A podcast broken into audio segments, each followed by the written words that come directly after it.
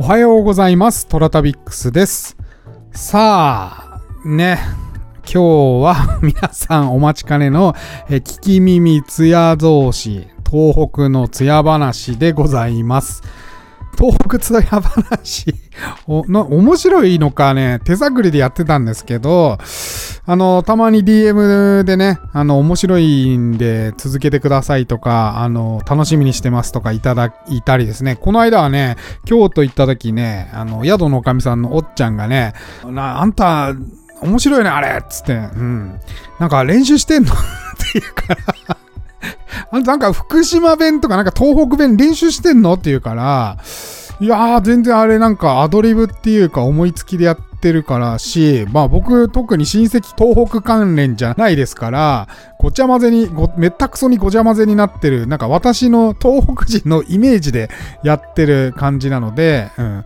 だから本当は、あー北弁とかね、それから、青森弁とかさ、岩手弁とかさ、うん、福島弁とかさ、なんかこう、その回によってね、うまいこと、うん、誰か教えてくれれば、混ぜ、混ぜながらやりたいんですけど、まあ、離間戦そん、そんなことできないですから。私、俳優でも何でもないですからね。そう。でもね、うん、まあね、そう。もうちょっと頑張りたいね、あれ。えー私はすごく好きなコーナーでございます。今日もやるからね、皆さんお聞きくださいね。はい。天に軌道があるごとく人それぞれに運命というものを持っております。この番組はフォロワー30万人、日本全国を旅するインスタグラマートラタビックスが懐かしい街並みをご紹介したり、旅のよもやま話をすることで奥様の心の悩みを解決する番組でございます。てなわけで毎朝7時に更新、私のインスタトラタビックス今朝の1枚ですけれども、今朝は千葉県の銚子電鉄でございます。うーん。好きだね、銚子電鉄は私は。うん。もうこれ、銚子電鉄って言ったらね、赤字経営で有名ですけれども、もうこれは昭和40年代からですよ。もう結構前ですよ。40年代から公的助成補助を受けておりまして、えー副業の銚子電鉄ブランドによる食品事業によって経営を維持しているらしいです。はい。えー年間5億円程度の売上高のうち、鉄道以外が8割を占めるということで、はい。濡れせんべいとか、まずい棒とかを売ったりしてますね。まあ、これを売って8割売り上げを 上げているということでね。え記憶に新しいところですと、まあ、映画作ったりしてましたね。駅名の権利販売したりなんかもしてて、この経営の仕方が私すごい好きで、面白いなと思っておりますし、あとやっぱ銚子電鉄のあの車体、なくなっちゃいますから、もう廃止になっちゃうと、あんな古い車体で未だに走ってんですから、うん、残していきたいですよね。私あんま街並みは残したいとか思わないんですけど、銚子電鉄に関しては残したいね。うん。えー、この時ね、銚子電鉄乗った時に、なんだかね、ちょっと太めで、すごいテンションの高い、なんかパーマのかかって帽子をかぶったね、おじさんなのか、お兄ちゃんなのかわかんない人が騒いでて、な、なんだろうな、あの人と思って。かね、周りがざわついてたんだよね。でも普通にそのおじさんね、キャッキャキャッキャしてて、銚子電鉄乗ってすごい楽しそうなの。でああ、この人幸せそうだなとか思いながらいたら、あのね、後で分かったんですけど、その方なんか鉄道写真家で有名な中井聖也さんで、本当に楽しそうに銚子電鉄乗ってました。うん、でも分かりますよ、その気持ち。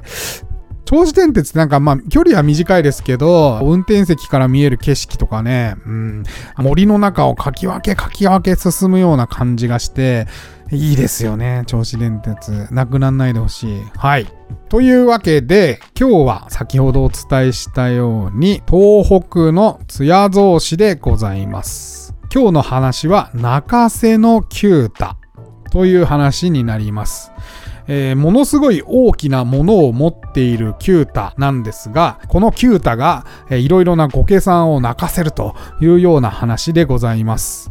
ちなみに、こうね、大きい物を持ってるやつっていうのは、変な自信がありますよね。うん、これは男の人にしかわかんないかもしんないな。変な自信っていうか、うん、なんかめげない心っていうか、なんか下に見てるっていうか、な これ男の人はわかるだろうな。なんかでかい物を持ってるやつはね、なんか人を見下してるっていうのはね、なんかちょっと私の持論であります。それではお聴きください。キキミミ東北ツヤゾース。北の色鉛筆から。中瀬のキュータ。ひどい男というか偉大な男もいればいるものです。人一倍、いや、人三倍も大きなものをぶら下げているキュータは、ただの百姓男ではありません。村のご計算というご計算をひーひーと泣かせ続けている豪の者。人呼んで泣かせのキュータです。これには曰く因縁があります。キュータの親父のキュースケも巨根の持ち主で、女房はキュータを産んでからどこかに逃げてしまいました。あまりの激しさに体が持たなかったらしいのです。その血を引くキュータは、色目を使うゴケでもいると夜訪ねて行っては、早速ことを始め、出前のキュータとも言われ、重宝がられていました。でも、そんなキュータね、嫁など来るわけがなく、未だ三十半ばだというのに一人暮らしです。何、あれに不自由するわけではなす。キュータはそれはそれで毎日結構楽しくやっていました。ある日のことです。村にまた一人若御家さんができてしまいました。ぽっくりと住んだ庄屋の息子の女房、春です。もう半年も経ったというのに、春は家柄が家柄なので、大ビラにキュータを頼んで、寂しさを紛らわすというわけにはいきません。その時、近くに住む親切なおばあさんが、春さんよ。キュータの作ったキュウリはなかなかいいよ。買いに行ったらいかんべ。と勧めてくれました。そしてすぐ後でニコリとしました。春はなるほどこんな手もあるのかとある夕方出かけて行きました。キュウリを買いに来ましたよ。と言えば、キュータはすぐに察せて、ほい来た。今洗ってきますから、と奥に引っ込み、自分のものをしっかりと洗い、人すごきすごいて戻ってきました。一本でいいのすか？春は恥ずかしさと期待で、一本でいいと消え入るように言いました。